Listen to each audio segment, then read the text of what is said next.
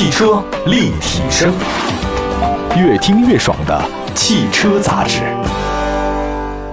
各位大家好，欢迎大家关注本期的汽车立体声啊。今天呢，说说汽车投诉方面的事儿。说起来的话呢，大家也愿意听，但是呢，我相信可能是怀着忐忑的心情。万一您的车呢有哪些问题的话，您开着不老踏实，对吧？比如说我自己有时候开车去远行的时候啊，开着自驾，但凡上面有一个小小的问题啊，让我想起来这车哪个地方不靠谱。心里总是会担心，呃，一定要是安全放在第一位的。这无论什么情况之下，所有产生的产品，人类产生的产品，一定是不能伤害人类的，这是第一个原则。我们来看一下这个汽车如此啊。记者网络发布了二零二一年五月份汽车投诉的排行榜，数据显示，五月份共受理车主的有效投诉信息呢是七千六百二十宗，这个不算少啊，一个月七千多个，这一天有多少个？你算一下吧啊。五月份有效投诉信息呢，共涉及了七百零二款车型。投诉达到两位数，含两位数以上的车型共一百一十九款，一汽大众探岳也一百三十宗，成为五月份投诉量最高的车型。在这个排行榜，这个上榜不大光荣啊！排行榜前十里面有五款都是一汽大众，分别是大众探岳、奥迪 A4L、奥迪 A6L、速腾以及迈腾。看起来的话，问题还是挺多的啊。我们这个表格啊，这个表格非常多，从第一位到第三十位都有。如果大家感兴趣的话呢？不妨呢，可以去我们公号应该看一看啊，这个我们网上都会出这个东西。整体情况来看的话呢，五月份国内汽车的消费投诉环比有所增加，前五个月累计投诉量呢比去年同期上涨了百分之七点九。那五月份合资品牌和自主品牌投诉量环比有所增加，自主品牌涨幅最高了，啊，相比四月份上涨百分之七点四啊，投诉占比提高了一点一个百分点。当然，我要这么理解的话，是不是说自主品牌卖的更好了啊？这是另外一个原因啊。日系品牌投诉量环比呢上涨百分之四点二啊，投诉占比不变，就是投诉日系车原来多少人，现在是多少人。广汽本田飞度、雅阁投诉量有所下降啊，东风本田 Inspire 啊这个投诉量上涨明显。德系品牌投诉量呢保持在高位，跟上个月呢基本持平，投诉占比下降了是一点二个百分点。法系品牌没有车型进入月度投诉榜的前三十，可能也是因为法系车现在销量一般，所以开的人少，投诉量就少，这是很正常的。那在五月份受理的整个质量投诉当中啊，车身附件及电器和发动机的投诉故障呢数呢出现明显增长，其中车身附件及电器的投诉量呢是四千两百二十二宗，在总投诉中呢占比百分之四十点一；发动机的投诉量呢是两千七百九十一宗，在总投诉当中占比百分之二十六点五；变速箱呢是一千八百八十五宗，占比呢百分之十七点九。具体车型方面来看的话呢，一汽大众探岳五月的投诉量呢是一百三十宗。位居投诉榜的榜首，典型问题呢就是发动机排气故障和油耗比较高，好吧？我觉得典型问题是发动机的排气故障和油耗高，但实际上这就是一个问题。说白了啊，就是这个一汽大众探岳的颗粒捕捉器堵塞导致油耗暴增的事儿，可能不太理解，光看字面是俩事儿。有车友问了，你说那个它发动机排气故障是什么原因？就是因为颗粒捕捉器有问题了。那这是什么个东东呢？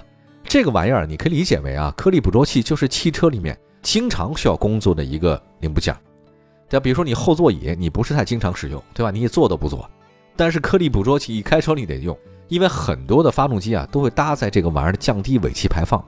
这几年呢，随着国内汽车排放的管控呢特别多啊，也很严格，所有上市的新车你都得达到国六 B 的排放标准，所以很多汽油车像以前柴油车一样啊，也得搭载这个叫颗粒捕捉器。说白了就是。颗粒捕捉这些 PM 点五和 PM 十排气不太达标的东西的，二点五跟十是什么区别？就是颗粒的大小区别。那么大众探岳就是因为这个颗粒捕捉器堵塞导致油耗暴增的，被车友们送上了榜单啊。但是有个事儿很好玩，就是有一个探岳车友说，在汽车颗粒捕捉器堵塞以后呢，汽车厂家跟四 S 店给的建议基本都是废话。他们怎么说呢？哎呀，这个怎么怎么办呢？不要长时间怠速啊，或者低速行驶就可以了。但是你琢磨琢磨啊，这不是废话，国内城市那堵车是家常便饭，对吧？再说了，你不能把堵车或者说我长时间怠速的低速行驶，呃，说成你导致颗粒捕捉器堵塞的主要原因，这是不对的。好吧，这个不说大众的事了，再说说吉利嘉际。吉利嘉际投诉量呢是一百零六宗啊，位居投诉排行榜的第二位。它这个典型投诉问题是什么呢？影音系统故障和车载互联故障。好吧，我们关心一下啊。吉利嘉际居然这个车会集中爆发用户的投诉，那根据网络的数据统计呢，这个二零二一年五月份，吉利嘉际的投诉量居高，而且呢被投诉问题呢还是挺多的。都是因为车机问题啊，就有的什么卡顿的啊，不是哈曼卡顿，它就是卡顿卡了。还有有的是内屏不亮啊，有的呢是影音系统没法升级。大家呢不要小看这个车机系统得不到升级这事儿啊，我觉得这个特别会造成车主的用车不便。你不能享受最新的车联网，啊，你包括那个导航、智联互联信息，你没有最新的话呢，可能会出现问题。比如导航太老太旧，它走错路那就不对了哈。而且据我所知啊，这个除了车机互联的升级问题啊，这个吉利嘉际呢还有其他一些事儿，比如说像这个零星爆发的空调、发动机抖，啊，变速箱异响。其实我觉得，相对于车机系统的集中投诉啊，这些问题还属于。小事儿，当然带引号的小事儿，但是你吉利啊，它是要负责任的品牌嘛，我觉得这个小问题呢不容得忽视。有时候小事儿，它可能也是大事。一汽大众 A4L、A6L 以六十八宗和五十九宗位居月度投诉榜的第三位和第四位。A4L 的典型投诉问题是变速箱异响和灯罩裂纹或者变形。哎呀，你看看，这个对于奥迪灯具厂来讲，这是打脸啊！不是灯好吗？还它灯罩还裂了。A6L 的典型投诉问题是变速箱电脑板故障和影音系统故障。北京现代领动呢以五十三宗排名投诉量第五位，典型投诉问题呢是转向系统故障和变速箱的异响。好吧，我们休息一下，一会儿呢再说说其他一些大事儿啊。待会儿说说包括那个丰田啊、本田和大众的投诉量都是哪些问题，其实还挺有特色的啊。我们一会儿回来。汽车立体声，买好车。用好车就上有车以后 APP，腾讯战略投资的汽车信息服务平台，带给您真实靠谱的汽车报价，全国车辆降价信息，全市车辆最低门店，有车以后 APP，欢迎您下载。继续回到节目当中啊，汽车立体声，今天跟大家说的是这个汽车投诉方面的问题啊。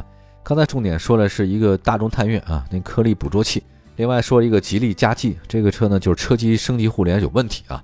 接下来呢，再说说大家可能占有率比较高、关心的一些车型了，像广汽本田飞度、一汽丰田卡罗拉和大众速腾，这个三个车型的投诉量五月份都是五十二宗，并列第六位。那飞度的典型投诉问题是它发动机异响和没法启动，哈哈，这个太打脸了哈！因为大家都知道本田嘛，它对自己的发动机是非常自信的，但居然发动机无法启动。卡罗拉的典型投诉问题是变速箱的顿挫或异响，速腾的典型投诉问题是变速箱异响和变速箱顿挫。那么大众迈腾和广汽本田雅阁的投诉量都是五十一宗，并列第九。迈腾的问题呢，就是变速箱电脑板故障，变速箱故障灯亮。那雅阁的问题呢？哎呦，这也也是本田啊，就是发动机漏油，还有吃胎偏磨。这个是不是四轮定位没再做好啊？咱挑那个小的车吧，来说那个小型车。呃，我个人总觉得大家对小型车的宽容度啊还是有的啊。一般来讲的话呢，因为小型车的价格都不是很高，那一分钱一分货。有点故障，我觉得也是在所难免啊。基本上大家能忍就忍了，就看在这钱的份上，大家就忍了。比如说你要花一百万买一车，忽然发现座椅上那个牛皮缝线那线头没好，哇，你这这肯定很生气吧？但是如果您花着这一万块钱买辆车，座椅上那线头没缝好的话，您恨不得自己拿线缝去。所以这就是一分钱一分货啊，这个不会特别计较，也不会投诉，就是大家不能忍了，所以才投诉啊。我觉得小型车其实。大家可能用的比较多一点，上下班代步工具啊，使用场景很单一，它也不会像 SUV 那样走复杂道路，所以小型车正常使用不会出很大问题。那么如果小型车被投诉，那一定是你把用户惹毛了。而且我没想到小型车投诉量第一的居然是飞度，而且飞度典型问题居然是在发动机。盘点一下这个五月份投诉榜前十吧。啊，刚才除了吉利嘉际之前，那其他九款的合资车型的典型投诉问题都涉及到动力系统。而别忘了，朋友，动力系统那是核心呐，它直接关系到你的车辆的动态性能和安全性。所以，如果是影音或车机系统上吧，这个就可能不像动力系统那么严重哈。总的来讲，如果一个车它动力系统出问题，那必须得投诉它。好了，再看第十一位以后吧，都是谁啊？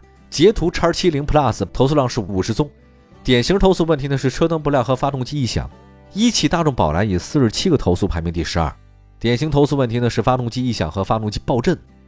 东风日产轩逸五月份投诉量是四十六宗，投诉榜第十三位。典型投诉问题是变速箱异响和无法加速。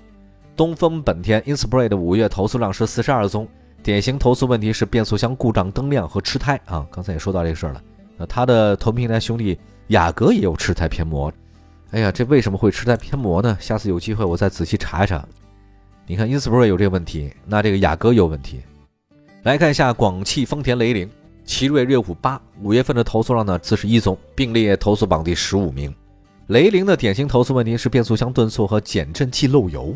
啊，那它的姐妹车型卡罗拉也被投诉变速箱顿挫。瑞虎八的问题呢是发动机抖，啊，车灯模块故障。跟它同样来自奇瑞的那个捷途啊，叉七零 Plus，典型问题也是发动机和车灯。好，我们来关注一下别克英朗，还有一个奇瑞艾瑞泽五 Plus，都是投诉量四十个，排名第十七位。这个英朗典型问题是空调和转向异响。哎呀，要说转向异响，我开那个十年的车，现在。好像也有点异响。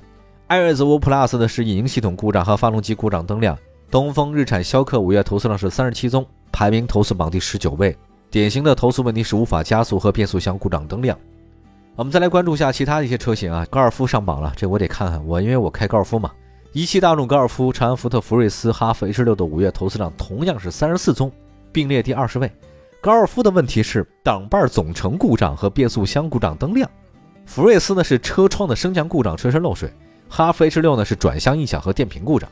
奥迪 Q5L 的五月投诉量呢是三十二宗，排名投诉第二十三位啊。典型问题是四驱系统故障和中控台异响啊。中控台异响的问题呢，就是大家比较复杂，可能是更多装配工艺。宝马三系五月份的投诉量是三十一宗，排名月度投诉榜第二十四位。典型投诉问题呢是制动异常的磨损和烧机油，嗯，烧机油。但是好像宝马很有意思啊，宝马三系和五系啊，它并没有因为它制动异常磨损和烧机油这个卖的不好。现在好像我听说宝马卖的比本田好很多，大有降维打击的态势。好吧，来看其他车型，最后几个再说一下，上汽大众凌度、本田思域、上汽大众途观 L 的五月投诉量都是三十宗，排名不是很高啊。这个凌度的典型问题是变速箱异响和车内异味儿，思域呢是轮胎起皮和轮胎开裂。我觉得大家要值得关注一下本田为什么轮胎老有问题啊？是它供应商的问题吗？还是说它自己装配的工艺等等啊？途观 L 呢是发动机排气故障和油耗高。宝马 X1 五月份的投诉量不多啊，典型问题就是发动机怠速不稳、涡轮增压器故障。